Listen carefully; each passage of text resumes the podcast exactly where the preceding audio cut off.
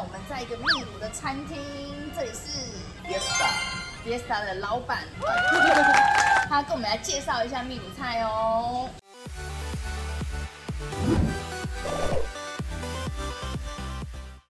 Can you introduce what's this for us? This is all from Peru, right? Okay, we have this one we call it taku, taku, tacu. Taku, taco. Here we have uh, pollo al maní, milanesa, and uh, sauce, uh, maní sauce. Maniso 是花生酱的意思哦? But you said that it's cut in half and something. Yes, uh, we call it milanesa. And this one is tamales.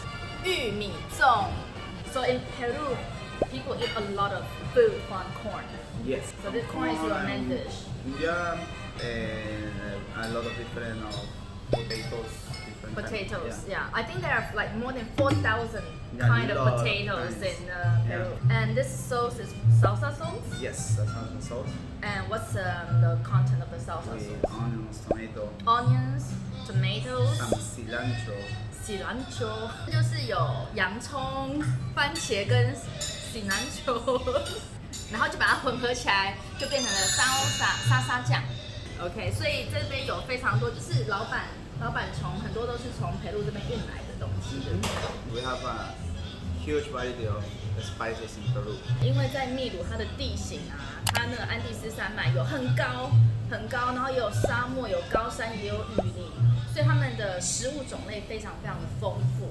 他们使用非常多不同的香料，然后会从安第斯山脉那边直接从秘鲁进口进来的香料。Because we use a lot of these spices, we use to make the different sauce. So that's why it's very different.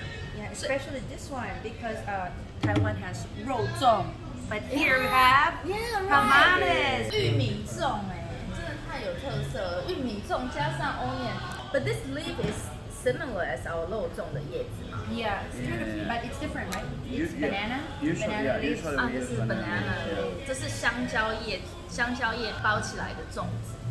Wow, I, I never thought Peru also have like, you know, Yeah. 肉粽. Well, I okay, I cannot wait to eat. Okay. How to say um, bon appetit in uh, Ah, Spanish? buen provecho. Buen provecho.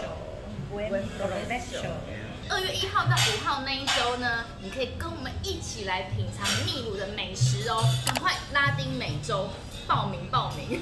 Well, maybe now you don't have a chance to go to travel so far, so now you have a chance to go to Yeah, yeah, to go to our camp. yeah, and, and meet the different cultures.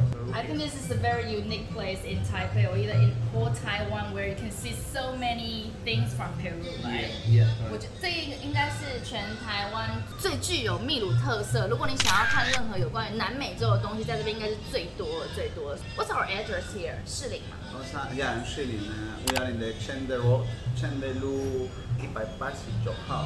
承德路一百八十九号，健谈站。承德路四段一百八十九号健谈站，在士林运动中心旁边。Yeah.